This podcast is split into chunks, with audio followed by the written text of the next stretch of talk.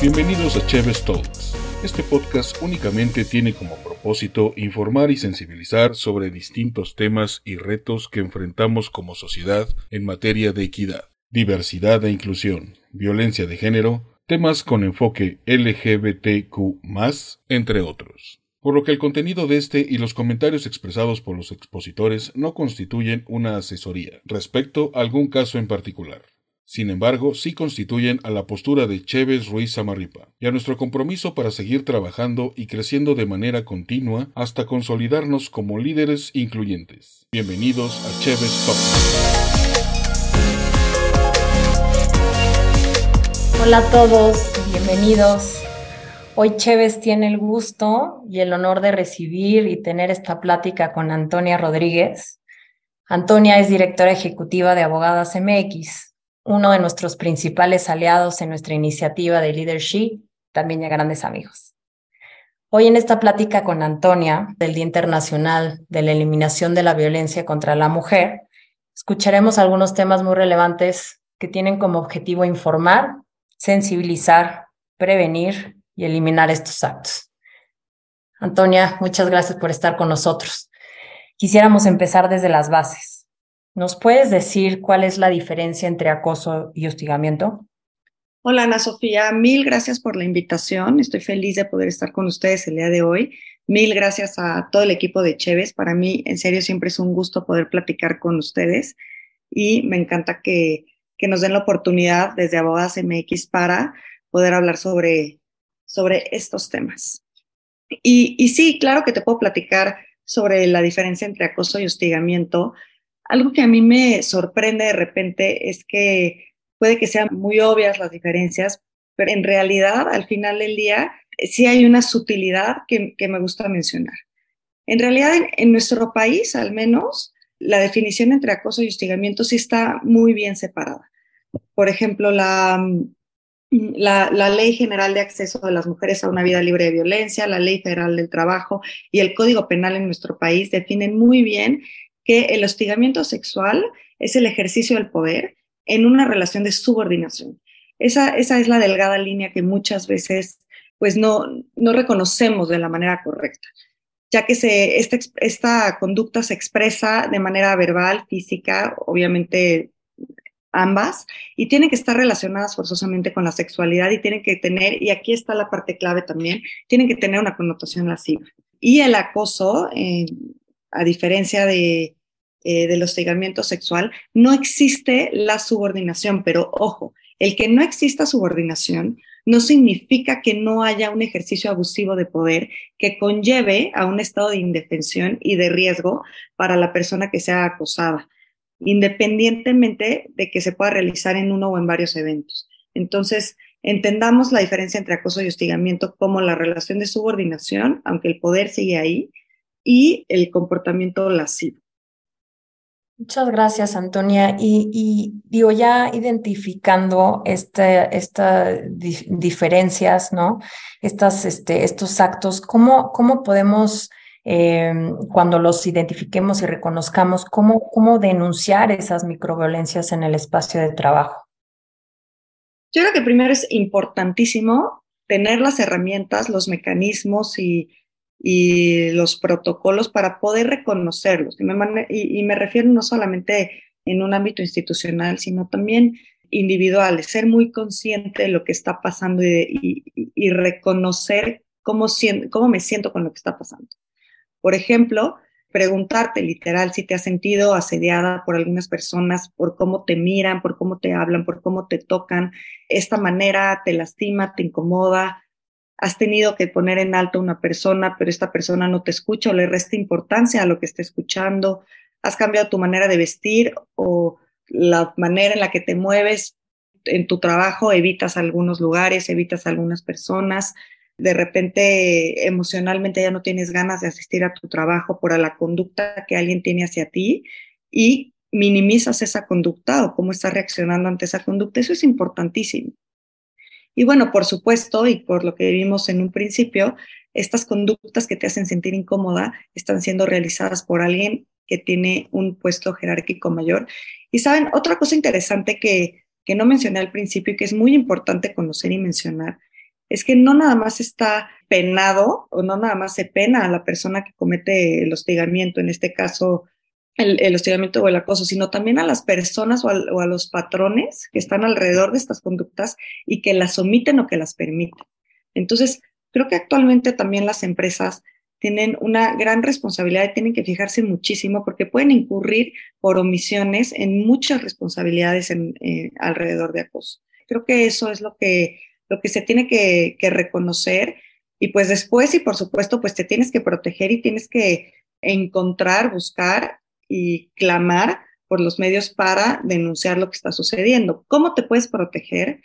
Pues tienes que compartir lo que sientes con personas de confianza, con personas de confianza eh, a tu alrededor y con el mecanismo que tu empresa, si es que cuenta con él, ponga en tus manos para que lo puedas hacer.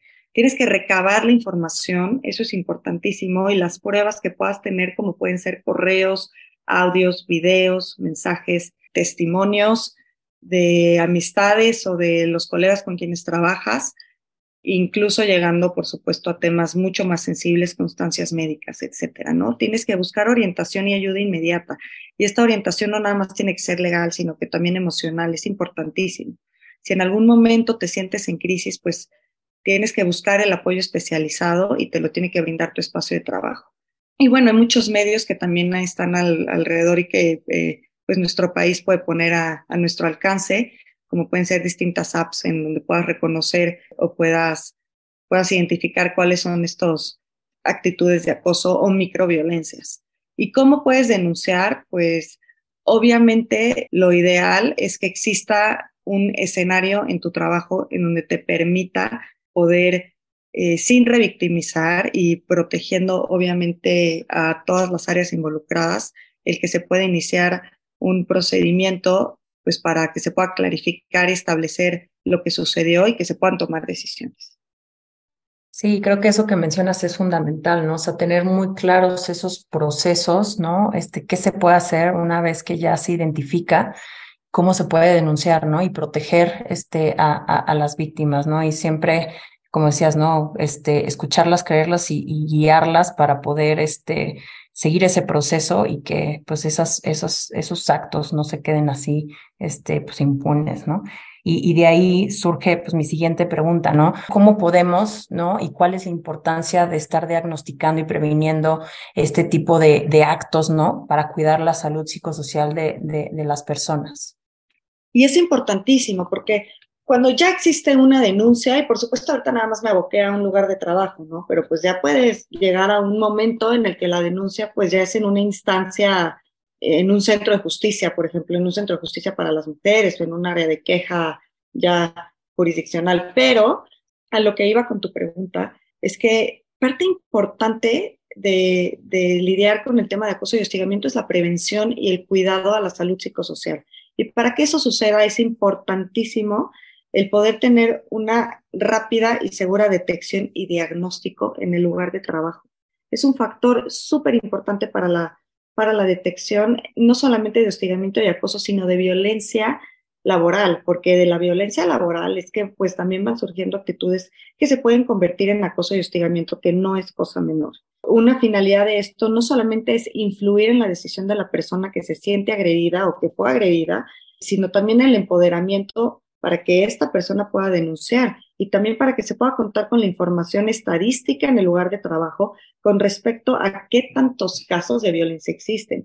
Y toda esta estructura te va dando la oportunidad al lugar de trabajo para que puedas saber qué tanta violencia se está generando entre, entre sus trabajadores. Y aquí, fíjate que el rol de, de recursos humanos, por ejemplo, es importantísimo, porque recursos humanos justamente nos puede ayudar no solamente a identificar a estas personas que tal vez están en riesgo de, sino también a evaluar los, los factores que existen alrededor del, del área de trabajo.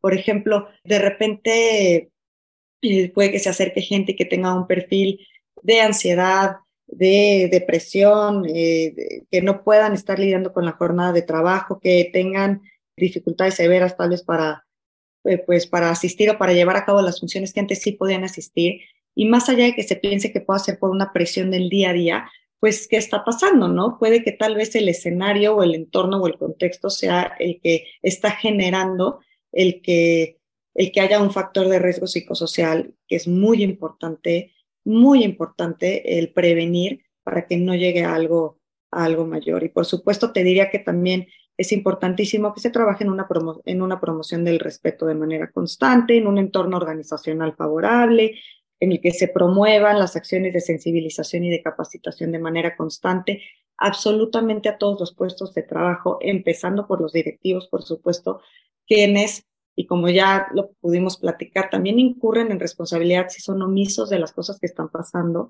y que, y que todas estas acciones y con toda esta frecuencia de promoción, desde pláticas hasta sensibilizaciones, pues se les dé una amplia difusión sobre la importancia de que en serio todos somos responsables en el lugar de trabajo de participar y de generar entornos favorables de trabajo para, en este caso, no incurrir en acoso o en hostigamiento laboral.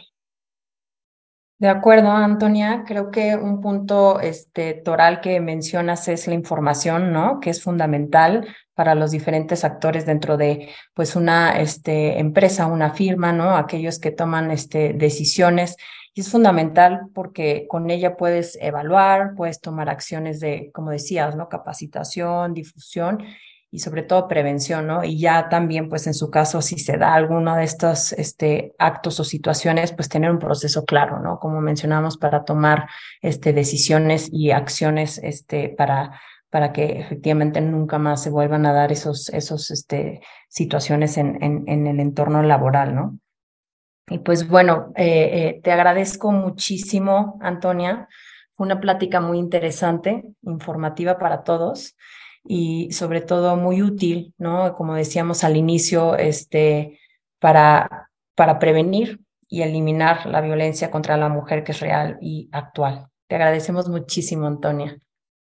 No, muchísimas gracias a ustedes y muchísimas felicidades porque justamente iniciativas como Leadership son eh, elementos importantísimos para resguardar la salud psicosocial de sus de sus trabajadores. Entonces, aplaudo muchísimo esta iniciativa y mil gracias por esta invitación.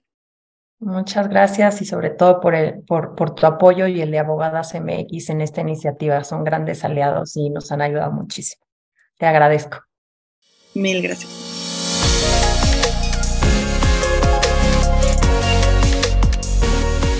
Les recordamos que pueden escuchar Cheves Talks a través de Spotify y Apple Podcast. También los invitamos a visitar nuestra página web www.cheves.com y nuestras redes sociales. En LinkedIn y Facebook nos encuentran como Cheves Ruiz Amarripa y en Twitter arroba crz-cheves.